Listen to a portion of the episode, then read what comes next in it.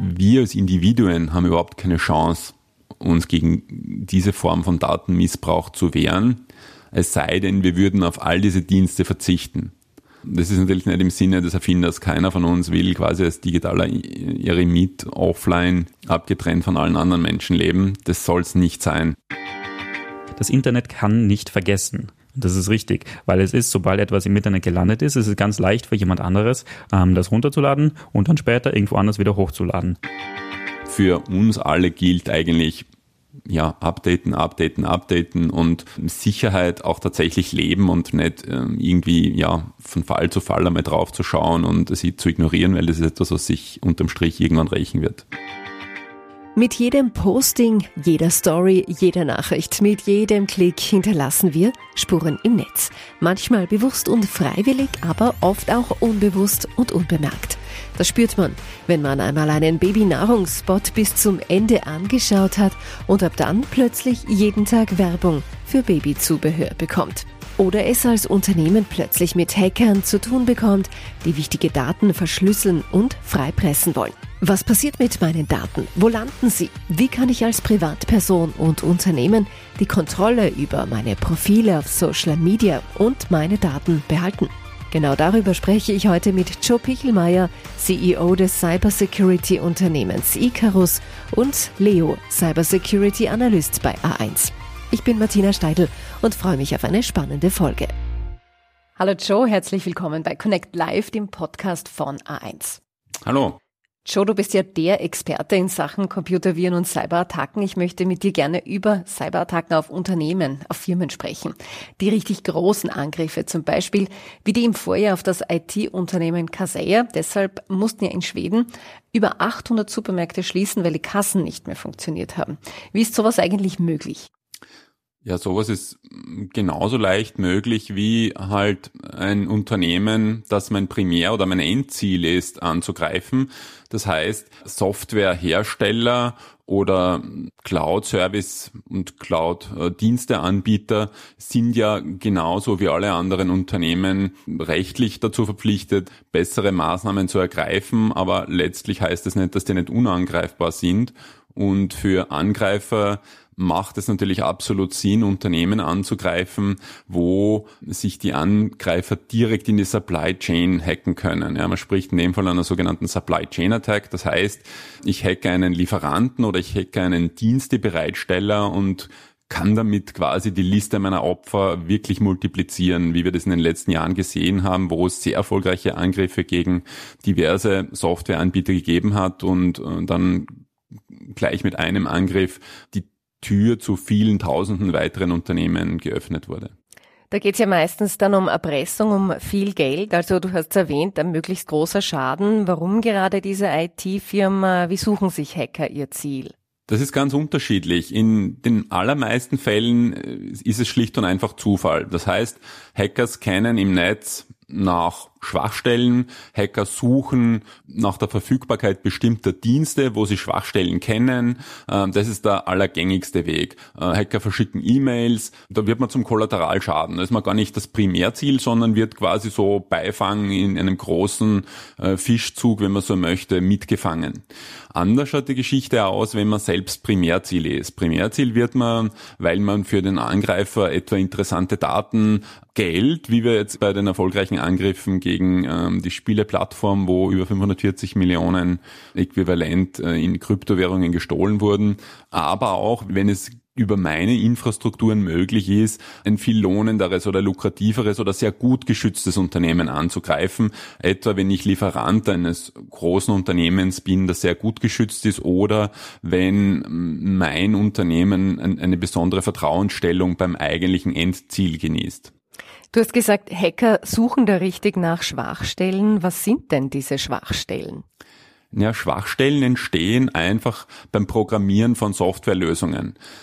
Je größer eine Softwarelösung, ein Softwarepaket ist, umso größer ist die Wahrscheinlichkeit, dass es da irgendwelche Schwachstellen gibt. Je mehr Dienste, je mehr Funktionalität so ein Programm oder so ein Dienst für uns bereitstellt, umso größer ist die Wahrscheinlichkeit, dass sich irgendwo eine kleine Lücke verbirgt, die ein Angreifer dann mit viel Geschick für sich nutzen kann Oder manchmal ist es viel einfacher, als man denkt, mit einem, mit einem einfachen Programmaufruf dann tatsächlich Zugriff auf das eigentliche Zielsystem erlangen kann, ohne dass er vielleicht so großartig lang und breit da wochenlang vorbereiten muss oder vielleicht User-Interaktion braucht, sondern schlicht und einfach diese Schwachstelle ausnutzen kann oder diese Hintertür ausnutzen kann, um aus der Ferne mit, mit, mit sehr geringem Aufwand direkt auf das System zuzugreifen. Wie viele Leute sind denn bei einem solchen Hackerangriff in dieser Größenordnung beteiligt eigentlich? Und wie lange bereiten die sich auf sowas vor, auf so einen Angriff? Das passiert sicher nicht von heute auf morgen.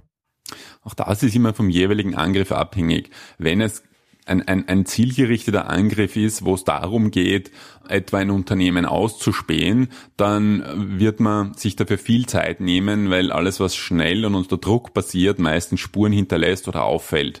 Das heißt, wenn meine Intention ist, sehr, sehr lange in dem Unternehmen, das ich ausspionieren möchte oder das ich letztlich angreifen möchte, unentdeckt mich bewegen kann, quasi meine Position in dem Unternehmen ausbauen kann, dann kann das bis zu einem Jahr dauern. Wir haben auch schon Angriffe gesehen, wo der Angreifer äh, schon über wesentlich länger als ein Jahr im Netz präsent war. Da bewegt er sich natürlich sehr vorsichtig. Das Lateral Movement, so wird das bezeichnet, äh, ist, das, ist, ist das wirklich über viele Wochen und Monate erstreckt und der Angreifer bemüht sich also wirklich sehr, hier nicht aufzufallen.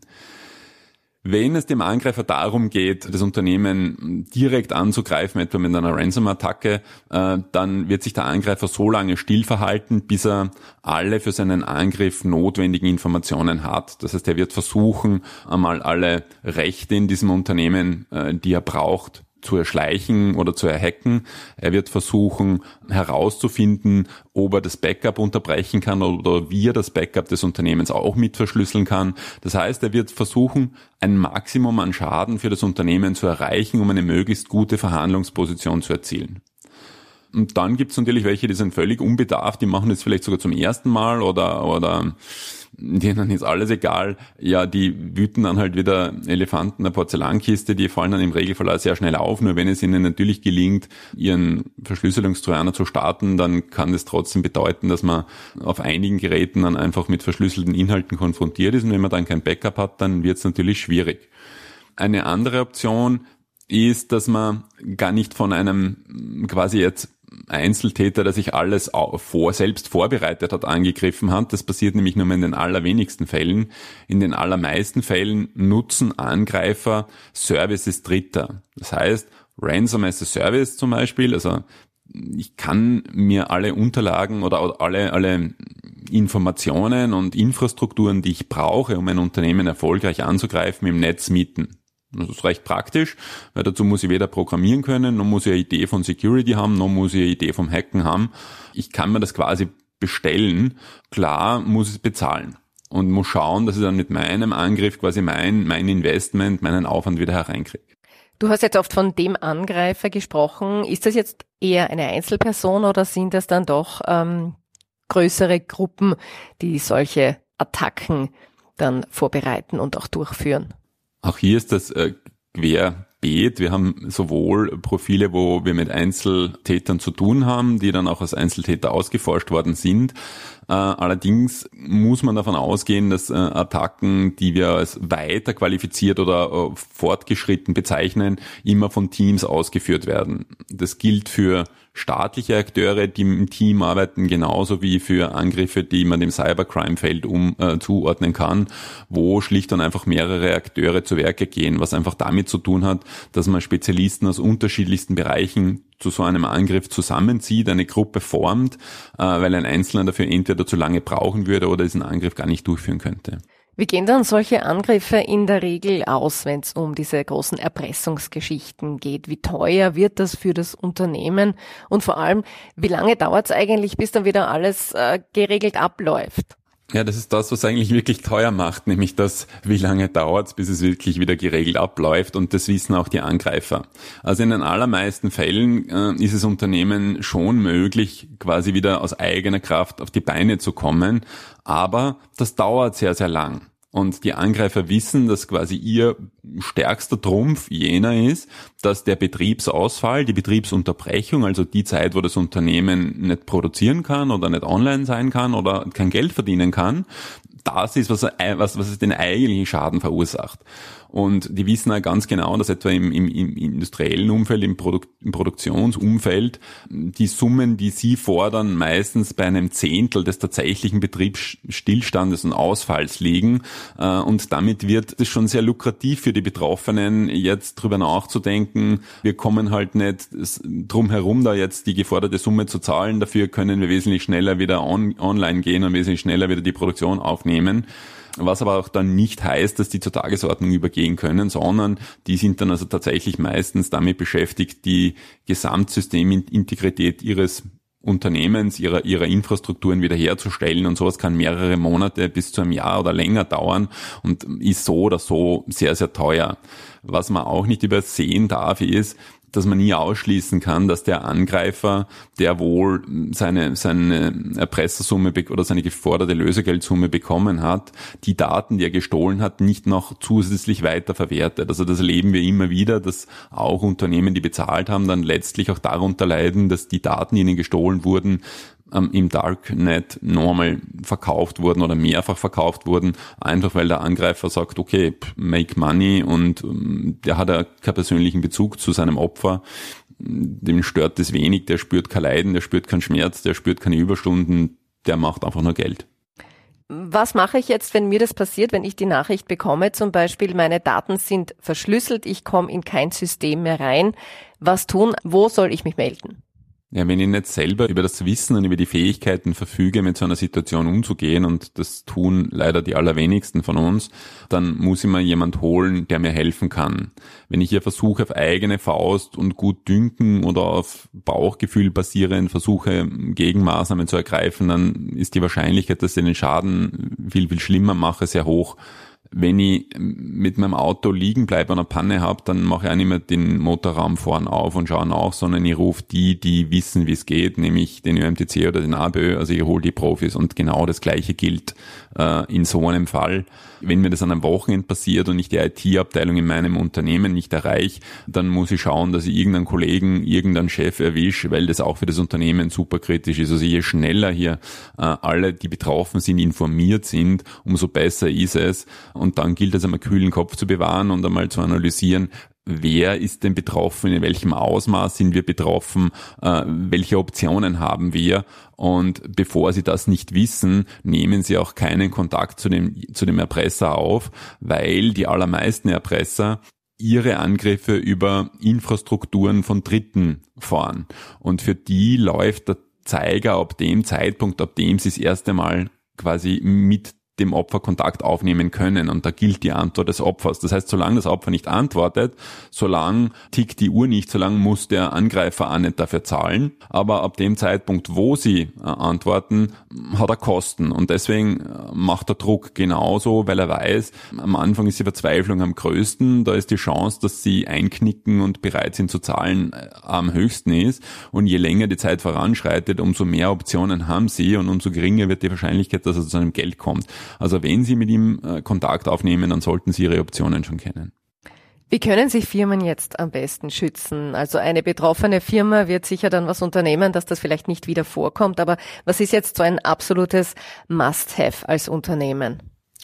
Ja, das muss man differenzierter betrachten, weil die Möglichkeiten, die etwa ein großes Unternehmen mit ausreichend Ressourcen und, und vielen sehr gut geschulten Mitarbeitern und, und Prozessen und sehr guter Infrastruktur ergreifen kann, sind natürlich andere als die, die die meisten mittelständischen oder kleinen Unternehmen ergreifen können.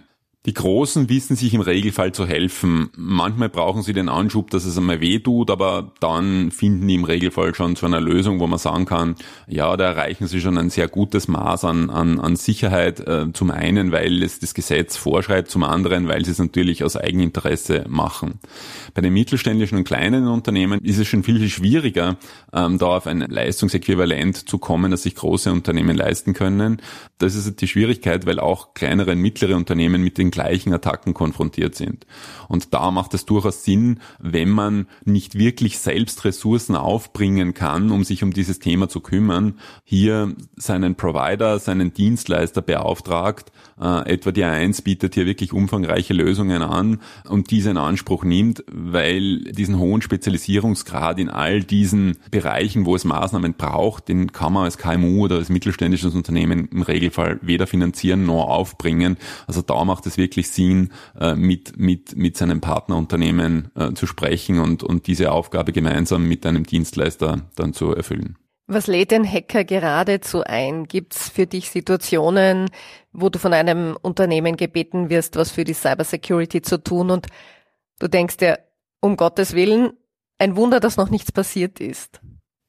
Ja, was natürlich sehr einfach und, und, und in Wahrheit sehr schnell geändert werden kann, das ist, dass man seine Systeme aktuell hält. Ja, für jeden von uns ist es ganz normal, dass er mit seinem Auto äh, einmal im Jahr zur Überprüfung fährt. Da denkt niemand drüber nach, obwohl es der Gesetzgeber sogar vorschreibt. Ja, da wissen wir alle, warum wir das brauchen, weil wir nicht in ein Auto steigen wollen, dem wir nicht vertrauen können, weil vielleicht die Bremsen nicht funktionieren. Und das Gleiche gilt auch für unsere Infrastrukturen. Gleich, ob das auf unseren Handys, Tablets, Smartphones, auf unseren äh, PCs oder Servern ist, ist, wenn ich mich nicht drum kümmere, dass die immer up-to-date sind, dass dort immer die aktuellsten Versionen laufen, wenn ich mich nicht darum kümmere, wer darf denn auf welche Daten zugreifen. Es ist ja auch so zu Hause regle ich ja auch, wer bei mir rein darf und wer bei mir nicht rein darf. Und das sind so grundlegende Dinge, wo wir sehr schnell sehen, okay, das, das ist also wirklich die offene Tür, die, die jeden Hacker quasi einlädt, wenn das nicht klar geregelt ist. Also wenn alte Systeme, veraltete Systeme im Einsatz sind und wenn es keine klaren Benutzerrichtlinien gibt, wer wie auf welche Daten zugreifen darf. Also die Aufforderung zum Update nicht immer ignorieren oder auf später verschieben, sondern wirklich updaten. Das ist das Um und Auf. Ähm, das ist für IT-Unternehmen eigentlich schon verpflichtend. Da gibt's wirklich keine Ausreden mehr. Das ist für Unternehmen im produzierenden Bereich im, oder im Bereich von Mess- und Regeltechnik, Steuerungstechnik, industriellem Umfeld natürlich schon viel, viel schwieriger, weil deren Anlagen ja nicht so einfach abgedatet werden können, wie vielleicht etwa unser PC oder unser, unser Smartphone. Ähm, dort braucht's dann andere Maßnahmen, etwa, dass man die Netze sehr klug segmentiert, dass man andere Richtlinien und Maßnahmen ergreift. Aber für uns alle gilt eigentlich, ja, updaten, updaten, updaten und äh, Sicherheit auch tatsächlich leben und nicht äh, irgendwie, ja, von Fall zu Fall einmal drauf zu schauen und sie zu ignorieren, weil das ist etwas, was sich unterm Strich irgendwann rächen wird. Da sind wir dann auch schon beim Stichwort äh, für die letzte Frage. Datenmissbrauch. Daten sind das neue Gold, das hört man jetzt immer öfter. Ähm, das Sammeln von Daten, ja, äh, wie können sich denn Privatpersonen vor Datenmissbrauch schützen? Das sind die Schattenseiten meines Jobs, dass ich immer die schlechten Nachrichten um überbringen muss. Wir als Individuen haben überhaupt keine Chance, uns gegen diese Form von Datenmissbrauch zu wehren, es sei denn, wir würden auf all diese Dienste verzichten. Das ist natürlich nicht im Sinne des Erfinders. Keiner von uns will quasi als digitaler Eremit äh, offline abgetrennt von allen anderen Menschen leben. Das soll es nicht sein. Die Schwierigkeit äh, liegt darin, dass es immer herausfordernder, immer komplexer wird, selbst für Menschen, die sehr vorsichtig sind, äh, für Menschen, die viel Wert auf ihre Privatsphäre legen, nachvollziehen zu können, wo sie denn Daten verlieren, wenn man das so bezeichnen möchte, oder wo sie den Daten abliefern. Das fängt etwa bei unseren Smartphones an, wo selbst Forscher an Universitäten nicht genau sagen können, was denn unser Smartphone ohne unser Wissen an den Betreiber oder an den Hersteller kommuniziert. Da kann man nur mutmaßen und vermuten. Mit jedem Dienst, den wir nutzen, mit jeder App, die wir installieren, stimmen wir im Regelfall auch zu, dass unsere Daten verwendet werden können. Uns muss bewusst sein, dass wir das Produkt sind. Alles, was gratis ist, bezahlen wir mit unseren Daten und das verdrängen wir gern, weil es halt angenehm ist, dass wir wirklich viele tolle Services, tolle Apps, tolle Produkte nutzen können, ohne dass wir dafür zahlen müssen oder nur sehr wenig dafür zahlen. Das ist etwas, was, was einfach im Bewusstsein der meisten Menschen nicht verankert ist und selbst wenn es verankert ist, dann ist der Mensch schlicht und einfach damit überfordert, zu verstehen, welche Möglichkeiten diverse Diensteanbieter haben, um äh, an, an Datenpunkte zu kommen. Und das ist sicher ein großes Problem, nicht nur für uns als Einzelne, sondern auch für uns als Gesellschaft. Ja, nämlich der Basisdeal des Netz, du gibst mir deine Daten, führt dazu, dass die allermeisten Apps und allermeisten Dienste darauf optimiert sind, sehr, sehr viele Datenpunkte von ihren Nutzern, von ihren Anwendern zu bekommen. Und äh, von sehr, sehr vielen Datenpunkten sprechen wir wirklich von, von Millionen Datenpunkten. Und wenn man diese Datenpunkte äh, miteinander vermischen kann, wenn man Algorithmen damit füttern kann, wenn man sogenannte Predictive Maintenance, also so vorhersehende Algorithmen, wie es so schön heißt, damit füttern kann, dann ist es den unterschiedlichsten Anbietern sehr rasch möglich, auch nur sehr fragmentierte Bilder von uns zu vervollständigen. Wenn ich in Schulen gehe und mich Kinder fragen, wo muss ich denn da aufpassen oder, oder warum weiß denn Google alles über mich? Ich bin doch vorsichtig und erzähle Google gar nicht alles über mich. Dann erzähle ich ihm eine Geschichte und sage, wenn du einen Freund besuchst, der gerade ein Puzzle baut und das noch gar nicht fertig ist, reichen dir die wenige Puzzlesteine, die du siehst, dass du schon erkennst, um welches Bild handelt es sich. Und genauso ist es bei Google und allen den anderen Großen. Ihnen reichen im Regelfall nur wenige Puzzlesteine, um sich ein, ein komplettes Bild von dir machen zu können, weil sie den Rest, den Rest einfach durch Vergleiche und vorhersehende Berechnungen quasi ausrechnen können. Und das macht uns eigentlich, ja, Gläsern ist, glaube ich, schon intransparent. Das macht uns mehr als Gläsern. Kannst du nachts gut schlafen, wenn du online was bestellt hast? Absolut. Warum kann ich gut schlafen, wenn ich online was bestellt habe? Weil ich ein Mindestmaß an Vorsicht walten lasse, weil ich meine Systeme up-to-date halte, weil ich das tue, was dem Stand der Technik entspricht. Und sollte ich hier quasi Opfer eines Angriffs werden, bin ich wirklich sehr zuversichtlich, dass mir dann vom jeweiligen Dienstebetreiber äh, der Schaden sehr schnell wieder ersetzt wird, sei es beim Online-Banking, sei es, wenn ich äh, auf einer Online-Plattform bestelle da schlafe ich wirklich entspannt. Da sind wir jetzt auch schon viel entspannter nach diesen Abschlussworten von dir, Joe. Vielen, vielen Dank für das interessante Gespräch. Dankeschön. Sehr, sehr gern. Ist ein Profil auf Social Media wirklich so einfach zu hacken? Wie viel von unseren Daten sollen wir preisgeben? Einmal im Netz, immer im Netz. Sind unsere Spuren im Internet wirklich unauslöschbar? Das wird uns jetzt mein nächster Gast, Cybersecurity Analyst bei R1, Leo, beantworten. Hallo Leo, willkommen bei unserem Podcast von R1 bei Connect Live. Hallo, schön, dass ich da sein darf. Leo, du bist Cybersecurity Analyst bei A1. Was machst du genau? Bist du vom Beruf Hacker? Was wir in der Cybersecurity machen, ist, ähm, wir jagen Hacker, beziehungsweise wir versuchen, Hacker aus dem Unternehmen fernzuhalten. Und wie macht man das am besten? Naja, indem man weiß, wie man hackt oder wie ein Hacker vorgehen würde. Und mit dem Wissen kann man halt ähm, gegen die Bösewichte vorgehen. Wir reden ja heute über die Spuren im Netz und du bist ja auch ein Profi, was Daten im Netz betrifft. Du hast hoffentlich oder du hast bestimmt eine Antwort auf meine nächste Frage. Wenn ich im Netz etwas gesucht habe, einen Suchbegriff eingegeben habe, ob das jetzt Schuhe sind, ein Tennisschläger oder eine Couch, Warum bekomme ich dann überall sofort Werbung oder Infos zu meinem Suchbegriff angezeigt? Wie funktioniert das? Woher wissen das die Unternehmen, die dann alle reagieren? Also die Position von dem Suchmaschinenanbieter ist, ist total gut, weil der kann ganz viele Sachen über dich lernen. Nämlich alles, was du gesucht hast. Das sind die Dinge, die dich interessieren. Und wenn man jetzt ein Anbieter ist von irgendetwas, das man verkaufen möchte, dann geht man hin äh, zu dem Suchmaschinenanbieter und bezahlt den für, für die Informationen. Die sind nämlich tatsächlich das, was so viel wert ist, die Informationen. Man sagt ja zum Teil, das ist das neue Gold oder neue Öl oder was auch sonst immer. Mhm. Die meisten, die persönlichen Daten, die geben wir ja vollkommen freiwillig preis in den sozialen Netzwerken. Schauen wir uns vielleicht bitte Social Media ein bisschen genauer an. Also Instagram, Facebook, Twitter, TikTok und so weiter.